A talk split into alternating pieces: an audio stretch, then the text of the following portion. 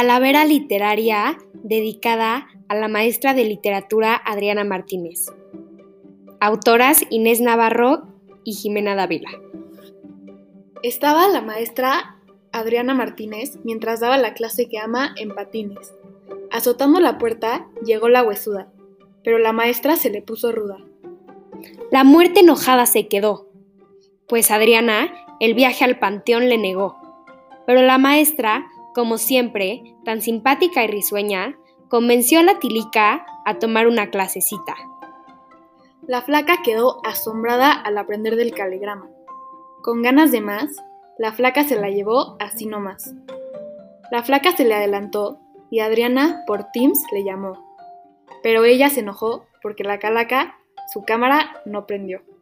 Muchas gracias.